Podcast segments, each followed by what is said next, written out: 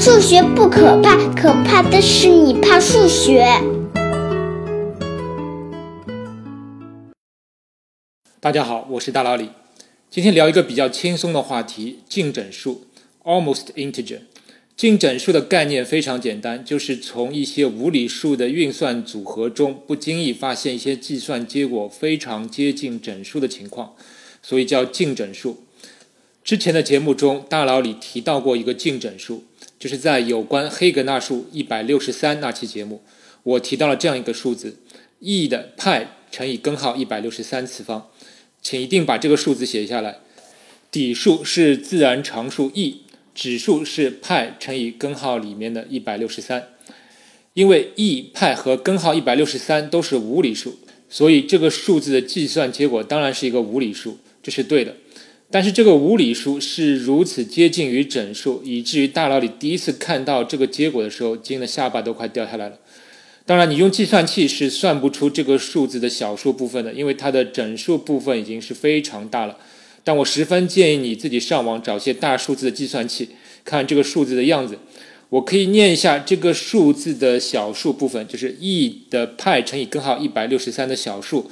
它是三点九九九九九九九九九九九九二五零零七等等，小数点后面有十二个九，你就知道它是多么接近于整数。当然，最令人吃惊的是，通过 e 派根号一百六十三这些无理数的简单组合，能计算出这样一个如此接近整数的数。当然，这个数字如此接近整数是有原因的，具体原因还是请听黑格纳数那期节目。而且我们知道，根号里的一百六十三换成其他任何的整数都不会使结果更加接近整数了。所以这个形式简单的数字里蕴含了很深的数学含义，这也是我们研究净整数的原因之一。以下大脑里给大家介绍一些其他的净整数，它们的共同特点就是都是从无理数，包括超越数的组合中得到一些非常接近整数的无理数。另外，要请注意一点，进整数是与进制无关的，不管是十进制、十六进制，还是二进制下，这些数字都还是进整数，所以外星人也有可能在研究这些数字。首先，一组进整数是黄金分割比的幂次，黄金分割就是二分之一加根号五，约等于一点六一八。这个数字的幂次会越来越接近于整数，比如它的十九次方就约等于九千三百四十九点零零零幺零七等等。这是有原因的，因为黄金分割比属于无理数里面比较特别的一种数，称为 PV 数。这种数字在三维世界的黄金比例塑料常数那期节目中也提到过，请大家自行查阅。下一个要介绍净整数是 sin 十一。这里的十一是弧度之下的十一，不是十一度。如果你手头有科学计算器的，可以马上算一下，你会发现 sin 十一约等于负零点九九九九九零二零六等等。它为什么如此接近于负一？其实道理不难，因为我们知道七分之二十二是派的一个近似分数，那么 cosine 二十二就等于 cosine 七派，就会约等于 cos 派约等于负一。那么知道 cos 二十二约等于负一，那么 sin 十一约等于负一，就一点也不奇怪了。当然，你还可以用派更好的近似分数去构造这种类型的近整数，比如一百一十三分之三百五十五，这个就留给听众自行尝试了。下一个例子是非常让人震惊的一个例子，是另一个有关 e 和派的近整数，e 的派次方减去派。约等于十九点九九九零九九九七九等等，这个进整数是一九八八年，几乎有三位数学家尼尔斯·洛恩、约翰·康威和西门·普劳夫同时发现的。上一期说过，e 的派次方是为数不多的几个被证明的超越数，它现在被称为盖尔方德常数，而 e 的派次方减派。是一个净整数，这说明 e 的派次方的小数部分是与派的小数部分是有非常相关性的。但这是为什么？至今没有人给出令人满意的解释，可以说是数学中的神秘现象。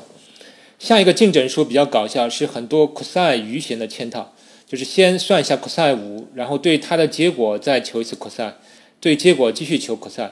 一直重复这个步骤，达到七次 cosine 嵌套之后，求一个平方，再乘以二，你会发现它约等于零点九九九九九五二五四等等。我很怀疑这个数字是发现者无聊按计算器算出来的。现在的问题是，为什么这个数字是净整数？以上 cosine 再多一层也不行，把五换成四或者六也不行。这是数学里的又一个神秘现象。下一个进整数是拉马努金发现的，二十二的派的四次方等于两千一百四十三，加上小数点后面有六个零，然后再有一些小数。这个数字是很有拉马努金风格的。而有一些进整数是含有对数的，比如五百一十乘以 log 以十为底的七的对数，它约等于四百三十一点零零零零零四零等等。再说一些有关派和 e 的进整数，比如一百六十三乘以括号里面的派减去 e，它约等于六十八点九九九六六四点点点。这里面再一次出现了一百六十三。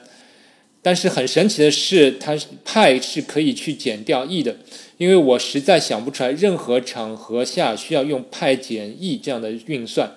但是这个运算的结果再去乘以一百六十三，会如此接近整数，实在是太神奇了。